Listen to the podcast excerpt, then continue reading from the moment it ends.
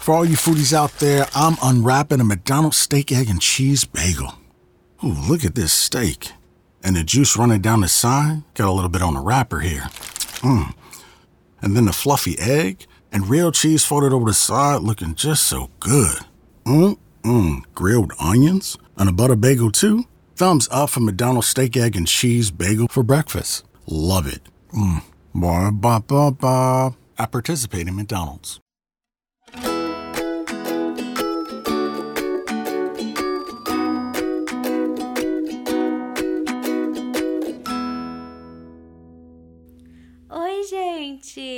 Oi, mamães! Oi, gestantes! Oi, tentantes! Oi, pessoas que gostam de escutar meu podcast. Como vocês estão? Estamos aqui de volta em mais um domingo. Sim, domingo passado não teve episódio, mas em compensação, esse domingo o episódio está inédito, porque eu vou continuar nesse formato de entrevista e eu chamei uma pessoa muito incrível uma profissional na área de amamentação, uma consultora de amamentação. É isso mesmo, e eu vou ligar para ela nesse momento para a gente já começar esse podcast.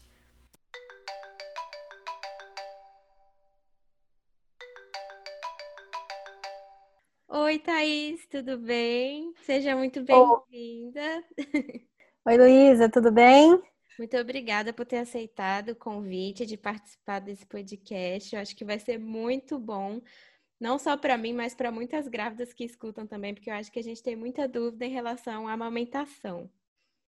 Sim, bom demais. Eu que agradeço aí pelo convite e espero também poder ajudar você e outras mães.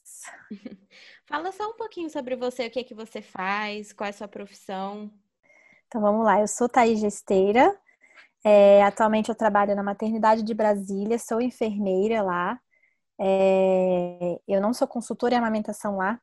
Sempre gosto de falar isso porque muitas pessoas, é, por saber que eu trabalho com isso, né, acham que eu estou lá na parte da amamentação. Mas eu sou enfermeira lá, fico lá no setor de alojamento conjunto, que é onde os bebês chegam com as mães e faço atendimento domiciliar ou online, né? Para auxiliar nesse momento da amamentação, principalmente nesses primeiros dias aí, quando chegam em casa, né? Que é onde tudo acontece e às vezes precisa de um auxílio a mais aí. Sim, com certeza. Então é isso. então vamos lá. Eu acho que assim, eu vou começar com uma pergunta é, bem básica, mas que eu acho que toda mãe de primeira viagem, né, precisa saber. O que que a gente precisa é, saber, se informar sobre a amamentação durante a gestação? Bom, é, a informação é tudo, principalmente assim, é, durante a gestação toda, né? Mas eu vejo que é mais importante começar a saber muito mais, assim, desde o início, porque eu vejo que muitas mães procuram mais no final, né? E é importante a gente saber e ir atrás do que é a amamentação, do que você quer, né, que aconteça durante esse processo, como se fosse o parto. Né? No parto a gente vai e busca tudo porque você se, precisa se preparar, principalmente psicologicamente, né?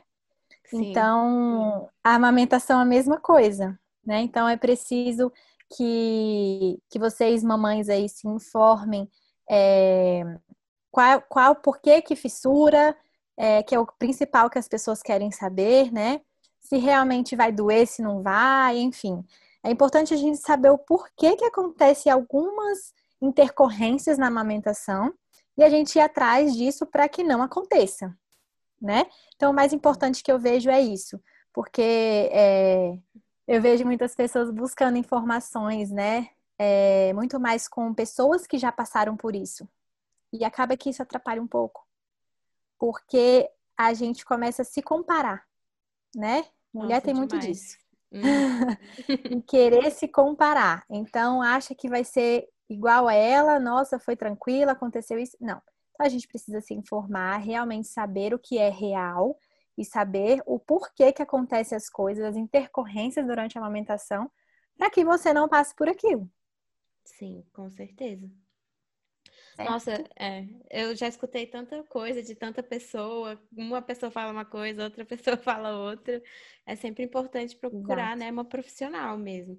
E assim, de verdade, eu não sabia que existia profissional nessa área. Eu comecei a descobrir agora na gestação. Exato. E é, e é importante mesmo você ir atrás, você falou agora profissional, eu vou só entrar nesse assunto. É importante você buscar essa profissional é, um pouco antes da sua, da sua, do parto, né? Uhum. Não precisa ser no início da gestação. Um pouco antes, perto do parto aí, eu faço os atendimentos geralmente 36, 37 semanas, uhum. que eu uhum. acho legal para a pessoa já, já ter esse contato com quem for acompanhar a amamentação, para você já ter essa empatia, você realmente saber se você gostou ou não dessa pessoa que também vai te acompanhar nesse momento que é tão único, né, e tão lindo. E, e buscar sobre a capacitação mesmo desse, desse profissional, né? Então, assim, focar em uma pessoa também, não buscar um, buscar outro, acaba que você não sabe mais em quem acreditar. Então, você precisa também focar e é, entender apenas aquilo que aquela pessoa fala e onde você está buscando informações, né? Sim, com certeza. E assim, como que eu devo me preparar durante a gestação? Como eu devo preparar o meu mamilo? Tem alguma dica que é interessante para as mamães? Bom, essa pergunta eu escuto demais.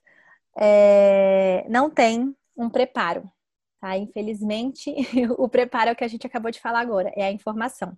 Uhum. É buscar sempre pessoas capacitadas, informações atualizadas, para que não, te, não tenha intercorrência durante a amamentação não tem um preparo, né? Muitas, é, muitas pessoas ainda falam aí sobre o, o, passar bucha, passar alguma outra coisa, passar é, óleos, enfim. Pegar é, sol. Pegar sol, exatamente. Uhum. E não tem esse preparo, não tem nada comprovado cientificamente. Às vezes eu falo muito sobre o mito e verdade, né? Então, uma verdade de antigamente, na época das nossas avós, se tornaram mitos hoje em dia.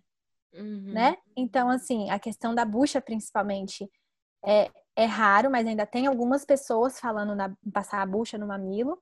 Fala Se a gente pensar assim, é, não existe isso porque não é para calejar o peito, né? Mas na gestação, o seu corpo já se prepara para isso. Então, ali já tem a sua própria hidratação do corpo, que é liberado, e a bucha não é preciso para que, que caleje esse, esse local, não precisa o seu corpo vai entender a partir do momento que o bebê sugar. Então, não tem um preparo para as mamas. Nossa, muito interessante. Eu escutei mesmo da, da minha tia na minha gestação falando: passa a bucha, vai ser bom. Isso. Ai, meu Deus, chega a dói só de pensar. Sim, não, mas eu sempre. Não, eu vou falar com a minha médica, eu vou falar com uma profissional, né? Inclusive, Isso. Eu até falei em um podcast meu, em um episódio, que aconteceu um fato muito curioso com o meu mamilo nessa gestação. Ele começou a descascar naturalmente, ficar ressecado. Eu até falei para minha médica, ela disse que não era para fazer nada, porque era o corpo se preparando mesmo, né? Exatamente. Todo, tem todo um preparo o corpo, a gente não precisa fazer nada. Pois é. E tem algum alimento que ajuda ou atrapalha na produção do leite? Também não. Sério? Sério. Vou falar agora. Ó, que, que acontece? O que a gente observa é que é, o, como que a gente faz para o nosso corpo se manter bem? Se uhum. hidratando uhum. e se alimentando, certo? certo?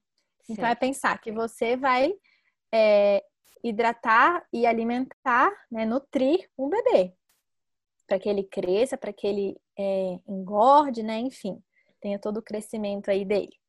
Então, é importante sempre se hidratar bem e se alimentar bem. Não tem isso, é isso também é um, um mito aí meio antigo, né? Principalmente sobre a canjica.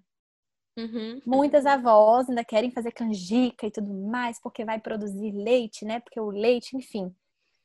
E assim, eu vejo muito isso ainda. E muitas pessoas vêm me perguntar, eu às vezes estou em casa de paciente, ah, minha sogra fez canjica. Agora não, né? Mas é, antigamente, aí antes Sim. da pandemia, minha sogra fez canjica para eu para eu ter leite? O que, que você acha? Olha, a avó falou, a água parou.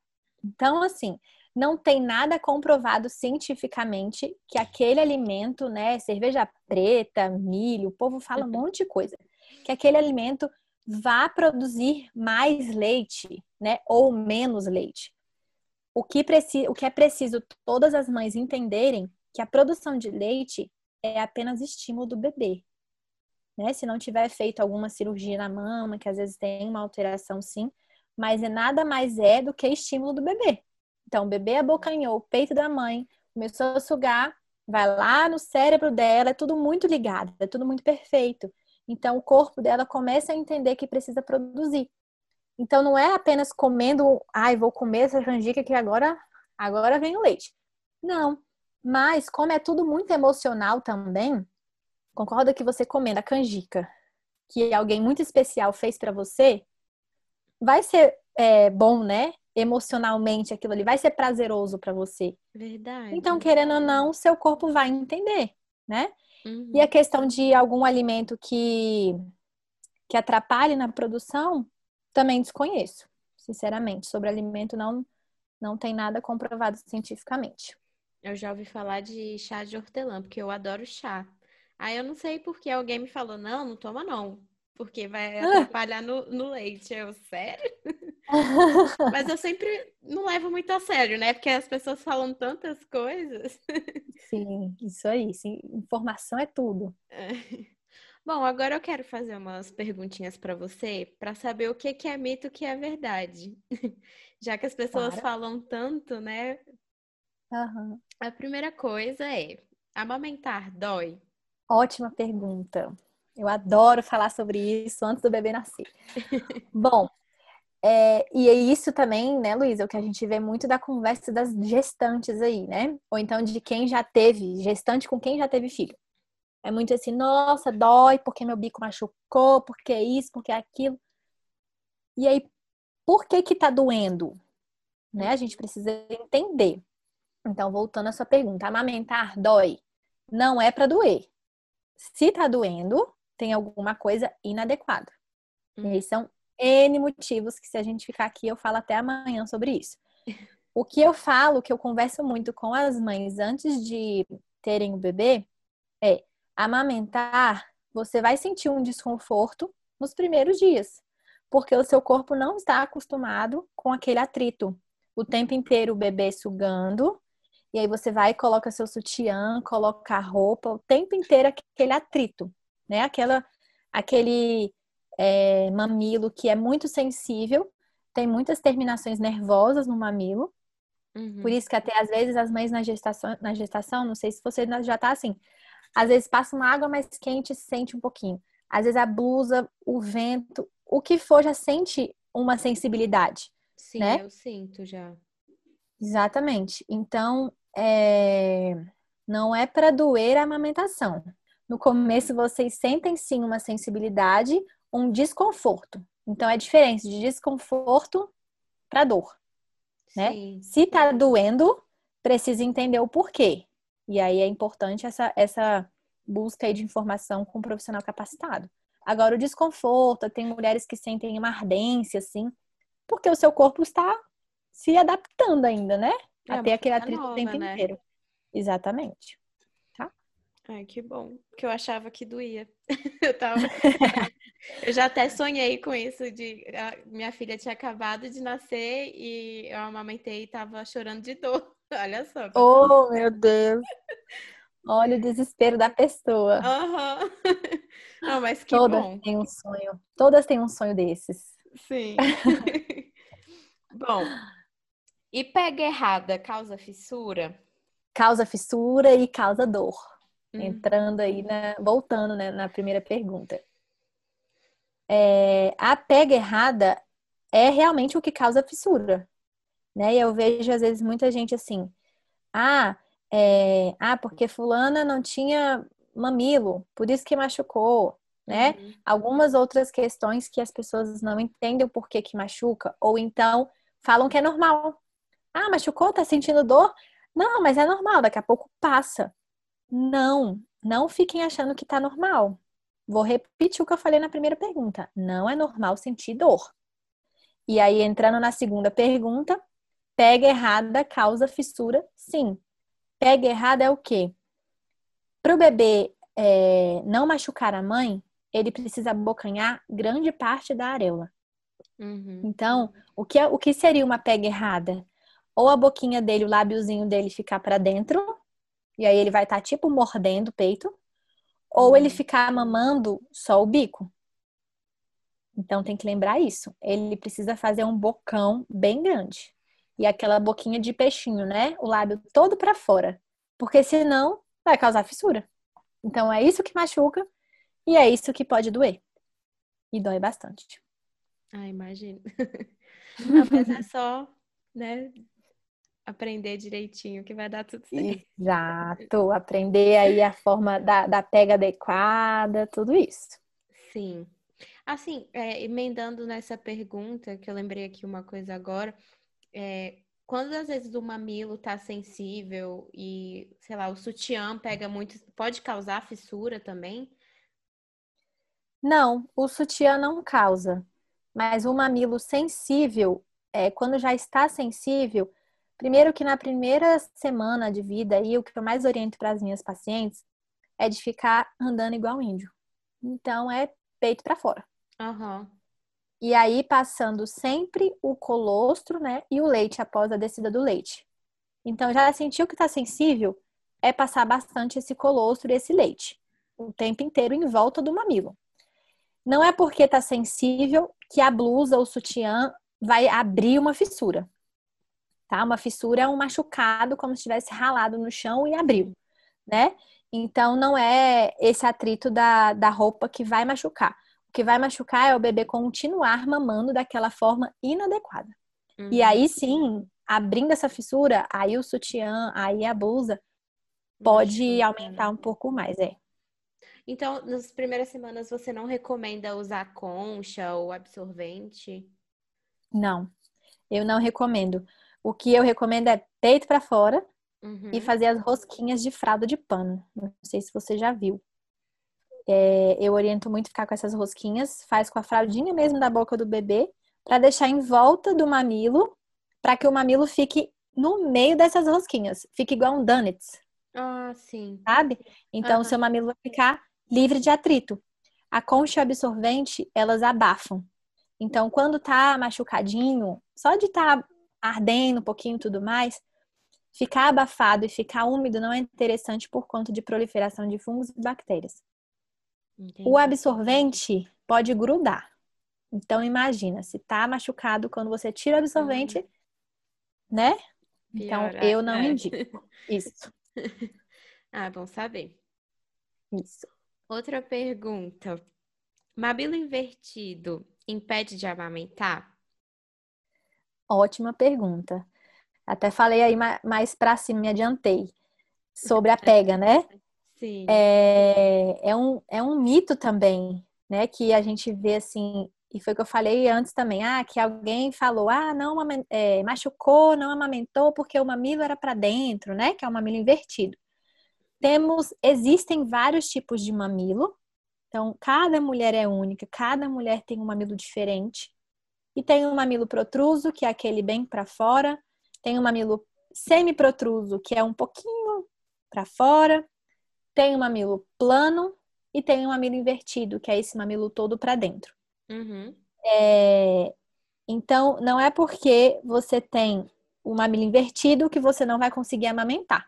Porque, como eu falei aí mais é, anteriormente, é que o bebê precisa abocanhar grande parte da areola e não o mamilo. Porque se ele abocanhar o mamilo, ele pode machucar. Hum. Ele vai ficar só como se fosse mordendo aquele, aquele mamilo, que já é invertido, podendo machucar mais ainda. Entendi. Pode dificultar, é. mas não, não impede, né? Isso, exatamente. Falou tudo. Pode dificultar, as crianças, os bebês têm um pouco mais de dificuldade por não ter é, o mamilo protruso, que é o que ele, eu falo que é como se fosse um norte para o bebê, né? Quem tem o mamilo mais para fora. Tudo que passa na boca do bebê eles abrem a boca, porque é um reflexo de busca que eles têm. Então eles ficam abrindo a boca assim, coisa mais linda. Quando não tem esse mamilo, um mamilo para dentro, a gente precisa continuar passando alguma coisa na boquinha dele para ele abrir a boca e procurar para mamar, né? Uhum. Então eu sempre oriento fazer um C. A gente pensar sempre que nosso nosso que a sua mama é um sanduíche. Então o que, que a gente faz com esse sanduíche? A gente aperta esse sanduíche para a gente conseguir abrir a boca e morder ele. O bebê é a mesma coisa. A gente pensa que a mama é um sanduíche, aperta esse sanduíche e mesmo sem um mamilo, você vai passar aquela região que tem o um mamilo, mas é invertido, em volta da boquinha dele, no lábiozinho dele. Ele vai abrir a boca e procurar. Então, ele talvez a mãe também precisa, é, precisa de um pouco mais de dedicação. Essa mãe que tem esse mamilo invertido. Uhum. Mas o bebê aprende. É tudo treino, tudo. É, é, a amamentação é cada mamada é uma novidade, cada mamada é única e é treino. Sim.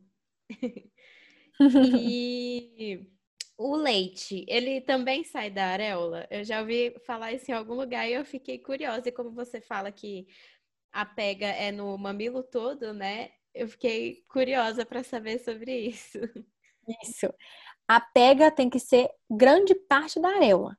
Uhum. Só que não é, é raro. Algumas mulheres eu já vi sim. Às vezes tem, como eu falei, tem às vezes umas bolinhas em volta do mamilo. Sim. Nessas bolinhas podem sair. Tá? É como se fossem as espinhazinhas ali no, em volta da areola. Pode sair sim. Algumas mães eu já vi. Mas não fica saindo. O que a gente vê às vezes de jato, né? Às vezes guicha leitinho assim, ou então que uhum. pinga mesmo, é mais do mamilo.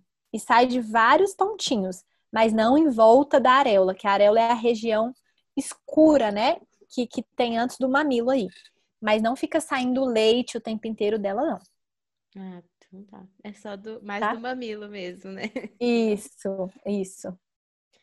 E essa pergunta agora, eu acho que eu já ouvi de tantas pessoas. É, eu quero saber se é mito ou verdade, se existe mesmo leite fraco. Mito! não existe leite fraco. É... Isso é um mito. Cada mãe produz o seu leite próprio para aquele bebê. Então, você está produzindo o seu leite que é próprio para a Maia. Não existe para outro bebê. Uhum. Então, o Ministério da Saúde e a Organização Mundial da Saúde é, falam que a amamentação deve ser em livre demanda exclusivamente até os seis meses de vida do bebê. Ou seja, ele não é fraco. Porque imagina, ele sustenta o seu bebê até os seis meses de vida. Não precisa dar chá, não precisa dar água, né? Que isso também é um, um, um, uma coisa mais antiga, né? Que as avós ainda, algumas pessoas ainda têm isso de, ah, vamos dar chá, vamos dar água, né? Tá com dor de barriga, enfim.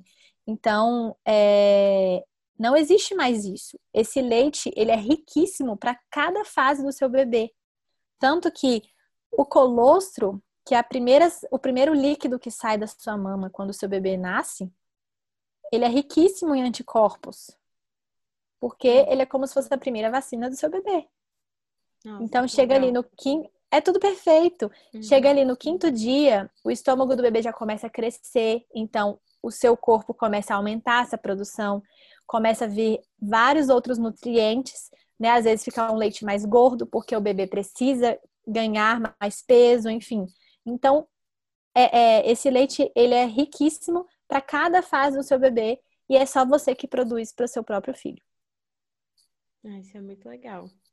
E quando Perfeito. que, assim, é, lembrei de uma coisa aqui agora, é, em relação à fórmula quando que tem que dar fórmula, quando precisa, é, por que tem que dar fórmula? Tem mães que não conseguem amamentar e precisam dar fórmula, como que é isso? Certo. A fórmula, ela, na verdade, se tiver tudo fluindo bem, não precisa da fórmula. Uhum. É a uhum. mesma coisa do chá e água, né? Uhum. Não precisa. O leite sustenta o bebê aí até os seis meses de vida. A fórmula, alguns bebês, já ainda no hospital, precisam tomar a fórmula no primeiro dia de vida, por exemplo. Ou esse bebê é muito grande, ou a mãe teve diabetes estacional, teve alguma outra é, alguma outra intercorrência na, na gestação, enfim.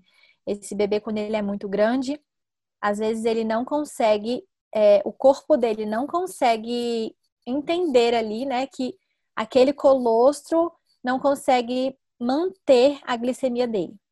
Então a glicemia dele baixa muito. Né? Essa glicemia baixando não é o que a gente quer. Então é um momento que a gente precisa ofertar uma fórmula para esse bebê, pelo menos para essa glicemia se estabilizar.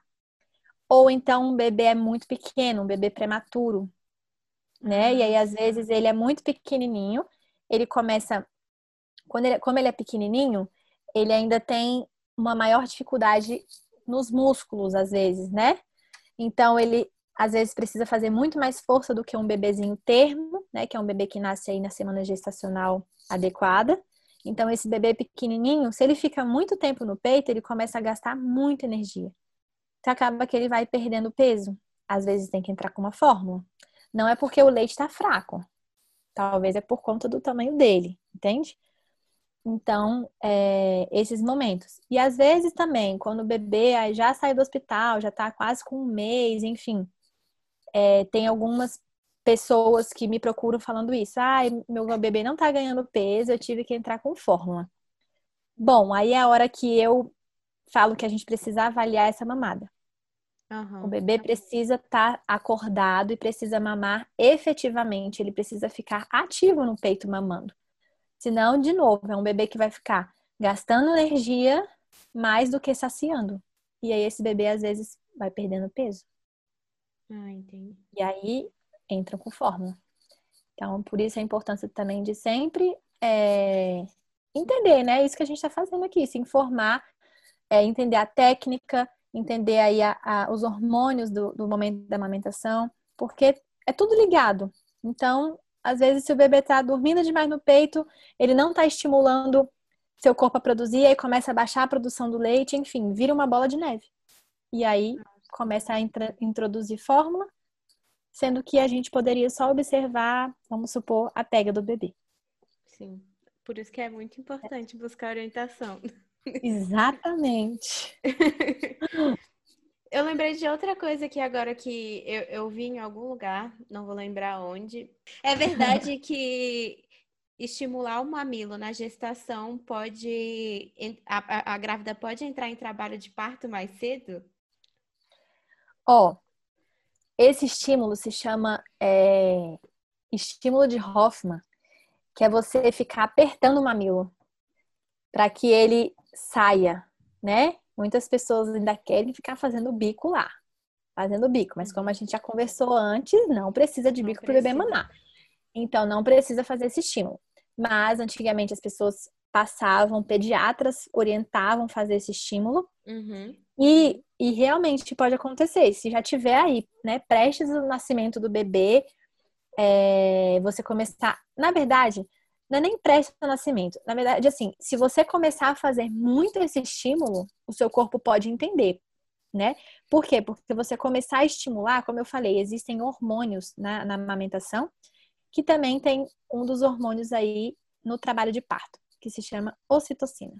Uhum. Nada mais do que o hormônio do amor né? Então, você começar todos os dias a mexer naquele mamilo, que eu falei, né, que tem muitas terminações nervosas, você começar a mexer, mexer, mexer, mexer, seu corpo começa a entender que é um, um estímulo. Então, o que que acontece durante a amamentação? O bebê abocanha, começa a sugar, sugar, é um estímulo aí para a produção de leite. Então, seu corpo começa a entender que é um estímulo. O que que a ocitocina faz no trabalho de parto? Contrai o útero. Então, por isso que pode acontecer um, um, um trabalho de parto prematuro, né? Antes da hora aí. Porque começa a, a ter contrações. As contrações servem para expulsar esse bebê, né? Então, o corpo começa a entender aí que será que tá na hora? Mas, como eu falei, é algo se você fizer assim todos os dias, ficar estimulando, que eu não acho que, que, alguma, que alguém ainda faz isso assim, sabe? Sim. Entendendo que não precisa de mamilo para amamentar, não tem para que fazer isso. Sim. É que nem você falou no início, né? Tem que deixar do jeito que tá e deixar o corpo trabalhar sozinho. Exato. E é muito, eu vejo muito isso, Luiz, assim, de mães que tinham um mamilo plano às vezes o bebê começa a mamar, mamar, mamar. Como a sucção do bebê faz um, um, um mamilo, sabe? Uhum. E às vezes quer uhum. colocar, muitas, muitas pessoas querem colocar concha para fazer mamilo, né? Para fazer bico para fora. Não adianta, o que vai fazer o bico é o bebê, é a sucção. Entendi. De forma natural tá? mesmo, não precisa fazer nada. Exato. Exatamente. Tá, e uma outra pergunta que eu quero saber se é mito ou verdade é se silicone atrapalha na amamentação. Ótima pergunta. Isso também é um mito. É... O silicone, o que eu vejo mais que ele não é nem que atrapalha tanto, ele dificulta é no momento da apojadura. A apojadura é a descida do leite, que aí é entre o terceiro ao quinto dia após o nascimento do seu bebê. Por que, que ele atrapalha? Porque, é, sendo uma prótese muito grande, é nesse momento que sua mama enche de leite. Então, fica bem endurecida, fica dolorida. Então, a pessoa tendo aquela prótese, naquele momento, vai ficar maior vai ficar endurecida. Uhum. Então, isso dificulta um pouco na hora da saída do leite. Porque quando tá muito duro, pensa em um balão muito duro. Como que o bebê vai abocanhar esse balão muito duro, ele vai escorregar. Hum. Escorregando, ele pode fazer o quê? Machucar. Então a gente precisa sempre, antes de amamentar o bebê, fazer uma massagem nessa mama. Então, na hora dessa mama com prótese, eu percebo, né, na minha experiência, que dificulta um pouquinho mais essa massagem. Então, eu sempre dou a dica, só uma observação aqui, um parêntese, para comprar um massageador. Não só mães que têm prótese, todas as mães um massageador que é uma bolinha com um tripézinho para esse momento da apojadura. Então vai ajudar nessa saída do leite aí nessa massagem. Quando a mãe tem prótese, vai ficar muito mais difícil. Mas é nesse momento. Em questão do, da produção de leite com a prótese, não tem nada a ver. Nada mesmo. Tá? Então a massagem ela é, é boa independente de ter prótese ou não. Exato. Independente de você ter prótese ou não, a sua mama vai endurecer, que se chama esse período aí da pojadura, que é a descida do leite, tá? Então vai endurecer porque vai aumentar bastante a produção de leite, porque o seu corpo está entendendo que o bebê está crescendo. E é, sempre antes de todas as mamadas é importante fazer essa massagem e tirar um pouquinho desse excesso de leite para ficar uma mama bem amolecidinha para o bebê conseguir mamar. Entendi. Nossa, só com essa conversa aqui já me esclareceu um monte de dúvida. Oh, que coisa boa! Ótimo. Se, se eu pudesse, falava aqui, minha filha, até tudo que eu, que eu tenho para falar, mas aí a gente tem muitos dias para falar. Mas é, é, foram ótimas perguntas, assim, eu, eu, é o que eu vejo que muitas pessoas têm mais dificuldade, sabe? Só de saber esse básico, já eu, eu sinto assim que já dá uma uma segurança a mais para as mães. Porque são uhum. pequenas coisinhas que vocês precisam saber no momento do nascimento do bebê, né? Sim, estar preparada, né?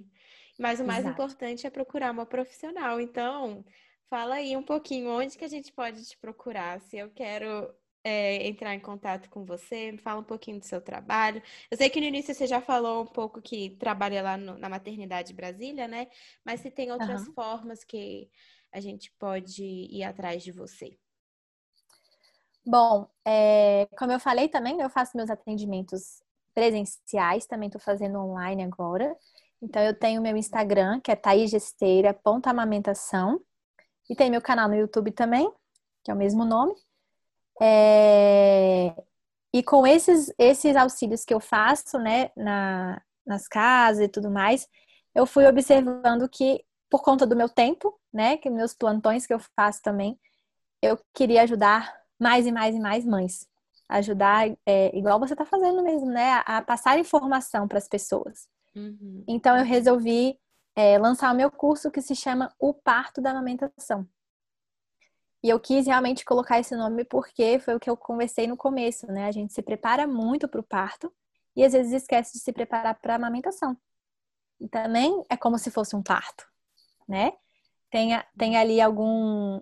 É, tem ali algumas pessoas que dão super certo e que fluem super bem, mas tem algumas pessoas que têm uma maior dificuldade. E aí precisa sempre se informar. No meu curso eu falo tudo isso que a gente conversou um pouquinho mais, ou as técnicas de, de apego adequado, de posições, posturas da mãe do bebê, enfim. É, são falas bem simples que dão para entender, mas que é muito importante, como a gente viu agora. E é isso. Podem me encontrar no meu Instagram. Estou sempre respondendo lá no direct. Quando, quando eu posso, eu respondo o mais rápido possível. E, e estou aí para tirar qualquer dúvida. Adoro ajudar as mães, adoro saber que, que eu pude auxiliar nesse momento que é, que é para ser né, tão único, tão delicado, tão prazeroso e que eu possa ajudar mais e mais. Ai, muito obrigada. Espero que as pessoas que estão ouvindo também se sintam mais informadas e preparadas para esse momento. E com certeza eu vou conversar mais com você depois sobre o assunto. Com certeza. Obrigada pode, pode por ter aceitado o convite, viu? Obrigada a você, Lu, mais uma vez, por, por confiar no meu trabalho, por me chamar também para a gente bater esse papinho, que eu adorei. Muito obrigada. Obrigada. Ah, Beijo. Então é isso. Beijo.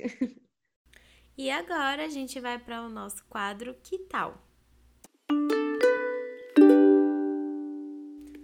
Quadro Que tal, para quem ainda não sabe, é um quadro onde eu dou alguma dica que eu acho interessante para outras mamães. E a dica que eu vou dar hoje é de uma série. Sim, eu acho que às vezes é bom a gente se distrair, assistir uma coisa legal, diferente que não seja tão pesada, ainda mais nessa quarentena. E eu vou dar a dica de uma série da Netflix, e o nome da série é Jane the Virgin, ou Jane a Virgem, se for em português, se vocês forem procurar em português. É uma série com cinco temporadas, e é uma série que conta a história de uma virgem que foi inseminada artificialmente por engano. E é muito divertida a história. A primeira temporada é muito legal para quem está gestante assistir, porque a gente acompanha a gravidez dela por todas as fases que ela passa. E depois, no decorrer das outras temporadas, na criação do bebê. É muito interessante. É uma comédia com drama. É uma das minhas séries preferidas, assim, sem dúvidas. E eu acho que vocês deveriam assistir também. Bom, Finalizando com a dica, a gente acaba com o episódio de hoje. Eu espero muito que vocês tenham gostado.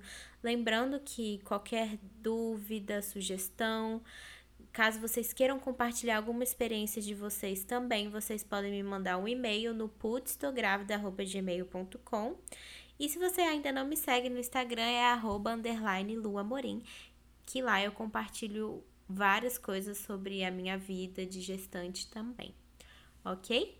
Um beijo e até a próxima!